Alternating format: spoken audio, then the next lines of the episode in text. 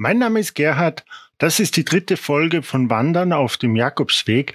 Und in dieser Folge würde ich euch gerne erzählen, warum ich glaube, dass es gut ist, den Jakobsweg alleine zu gehen. Ich habe euch in der ersten Folge erzählt, dass ich eigentlich mit einem Freund gehen hätte sollen. Aber dieser Freund ist abgesprungen. Ich habe euch auch erzählt, dass ich glaube, dass das das Beste war, was mir passieren konnte. Im Alter von 21 Jahren war ich noch nie wirklich lange alleine. Wenn ich genau überlege, war ich nie alleine. Man geht zur Schule, man ist mit seinen Eltern als Kind, man hat Freunde, aber man ist nie ohne die Aussicht, irgendjemanden zu treffen. Ganz ehrlich ist man am Jakobsweg auch nicht ohne die Aussicht, jemanden zu treffen. Man trifft ständig Leute. Und ich war vom ersten Tag an nicht alleine. Oder nicht alleine? Nicht alleine trifft es wahrscheinlich nicht ganz. Mehr dazu später. Der erste Tag war für mich unglaublich anstrengend. Bis dahin wahrscheinlich das anstrengendste, was ich in meinem Leben gemacht habe.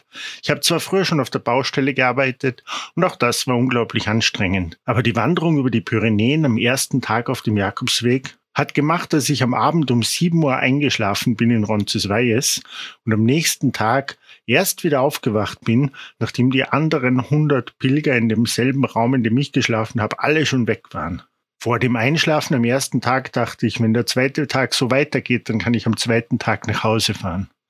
Ich bin aber am zweiten Tag überraschend frisch aufgewacht und am zweiten Tag gab es keine Steigung mehr. Im Gegenteil, es ging die ganze Zeit leicht bergab. Aber die Füße tun die ganze Zeit weh und das ändert sich eigentlich über den ganzen Weg nicht. Man wird zwar fitter und hat mehr Energie und muss nicht mehr so viel schlafen, aber die Füße, die Schultern und so, tun eigentlich immer weh, vor allem weil man später auch längere Distanzen geht. Nun wäre ich mit jemand anderem gewesen, hätte ich jammern können. Jammern, dass mir die Füße wehtun, jammern, dass mir die Schultern wehtun, fragen, wie weit es noch ist und so weiter. Und obwohl ich die ganze Zeit Leute getroffen habe, kann man das mit Fremden nicht machen. Mir gefällt es in der Hinsicht an kleine Kinder zu denken. Wenn kleine Kinder hinfallen und niemand kommt, um ihnen aufzuhelfen und sie niemand beachtet, stehen sie einfach auf und gehen weiter. Wenn man jedoch hinläuft, fangen sie an zu weinen. Ich glaube, bei uns Erwachsenen ist es nicht viel anders. Wenn wir auf uns alleine gestellt sind, müssen wir die ganze Verantwortung übernehmen. Sich selbst die Schuld zu geben, ist nicht so einfach wie anderen die Schuld zu geben. Und so passiert es, dass wir es vielleicht einfach akzeptieren und das macht unglaublich stark. Wie gesagt, war ich vom ersten Tag an eigentlich nie alleine. Ich habe am ersten Tag eine Koreanerin getroffen die war zwar am zweiten Tag auch schon weg, als ich aufgewacht bin, und ich habe sie nie wieder gesehen. Aber am zweiten Tag habe ich zwei Deutsche getroffen und später noch einen Bayern, mit dem ich in den ersten Tagen immer wieder einmal gegangen bin. Es gab keinen Tag, an dem ich wirklich alleine war, aber es ist anders, wenn es Leute sind, denen man zufällig begegnet. Man lernt auch ganz schnell, Grenzen zu setzen. Mit dem Bayern bin ich drei Tage lang jeden Tag ein Stück gegangen, und er wollte immer am Abend irgendwas machen und irgendwann habe ich gemerkt, ich brauche Zeit für mich. Das war auch etwas Neues, etwas, das ich so noch nicht kannte, dass ich jemandem sagen muss, dass ich jetzt bitte Zeit für mich brauche, dass ich jetzt gerne alleine gehen würde. Auch am Anfang des Weges habe ich zwei Holländerinnen getroffen.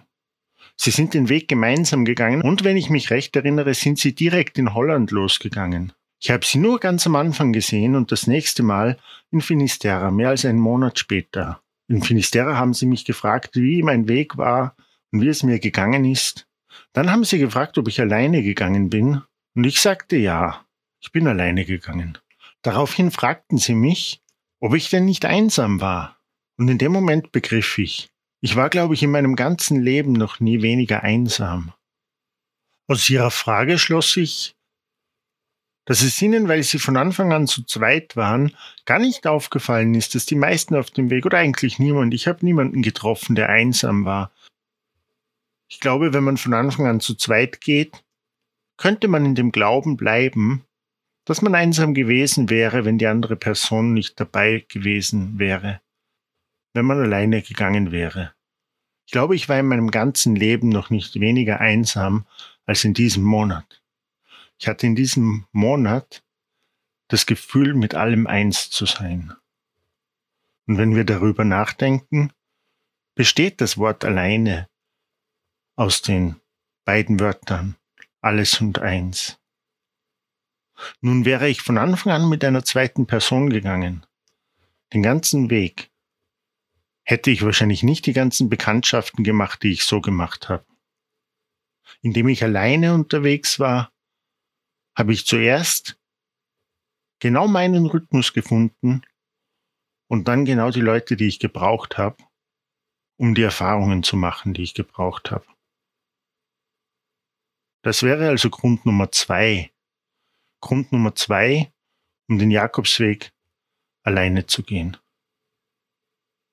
Ein weiterer Grund ist, dass man am Jakobsweg, glaube ich, vieles neu definiert. Und alles neu zu definieren fällt schwer, wenn man von jemandem begleitet wird, der einen im Normalfall sehr gut kennt. Vielleicht kann man, wenn man sich unsicher ist, mit jemandem losgehen, den man nicht so gut kennt. Vielleicht jemand, der einfach nur einen Partner sucht, um zu gehen. Aber mit jemandem unterwegs zu sein, den man wirklich gut kennt, glaube ich, könnte einen daran hindern, alte Muster zu durchbrechen. Die andere Person würde einen immer so sehen, wie sie einen kennt. Und Veränderung könnte schwieriger sein. Und das wäre Grund Nummer drei. Grund Nummer drei. Aber jetzt, wo ich so rede, fällt mir eigentlich noch ein, noch ein guter Grund ein. Ich meine, vielleicht ist das derselbe Grund wie Grund Nummer eins. 2014 bin ich im Winter von Le Puy weggegangen. Le Puy ist im Zentrum von Frankreich und von dort waren es 1500 Kilometer. Wie ich euch in der ersten Folge erzählt habe, konnte ich von der Schule ungefähr Französisch, nicht besonders gut, aber schon. Und als ich in Le Puy weggegangen bin, habe ich, bevor ich drei Wochen alleine war, am ersten Tag Jakob kennengelernt. Jakob war ein Pilger aus dem Burgenland. Ich komme aus Salzburg, also ich habe am ersten Tag einen Landsmann kennengelernt, bevor ich später drei Wochen lang überhaupt niemanden getroffen habe, weil es Winter war auf jeden Fall habe ich am ersten Tag einen Landsmann getroffen. Jakob war unglaublich jung. Jakob war nur 18 Jahre alt oder 19. Ich glaube 18, als wir uns getroffen haben. Jakob dachte am Anfang seines Weges, weil dort am Weg in Frankreich nicht viele Englisch sprachen oder nicht Englisch sprechen wollte, das weiß ich nicht, dass er ohne mich nicht durchkommen würde. Das glaubte er natürlich nur, weil er mich am ersten Tag schon getroffen hat. Wir sind dann eine Woche gemeinsam gegangen und bei der Herbergsuche, die gar nicht so einfach war, weil im Winter vieles zu ist, habe ich einfach immer geredet. Auch wenn mein Französisch, naja, mangelhaft war. Jedenfalls wusste ich, dass Jakob geglaubt hat, er braucht mich.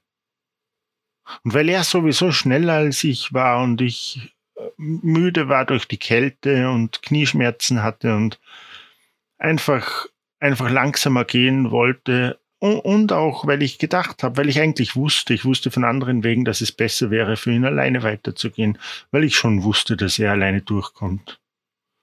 Dass er eigentlich kein Französisch braucht und dass es ihm an nichts fehlen wird, wenn er alleine geht.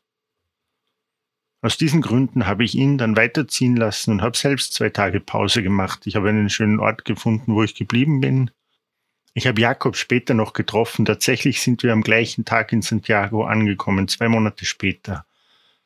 Jakob und ich sind auch immer noch in Kontakt. Er war einmal bei mir in Salzburg und ich habe ihn auch einmal in Wien getroffen, wo er wohnt. Und er ist durchgekommen, natürlich ist er durchgekommen.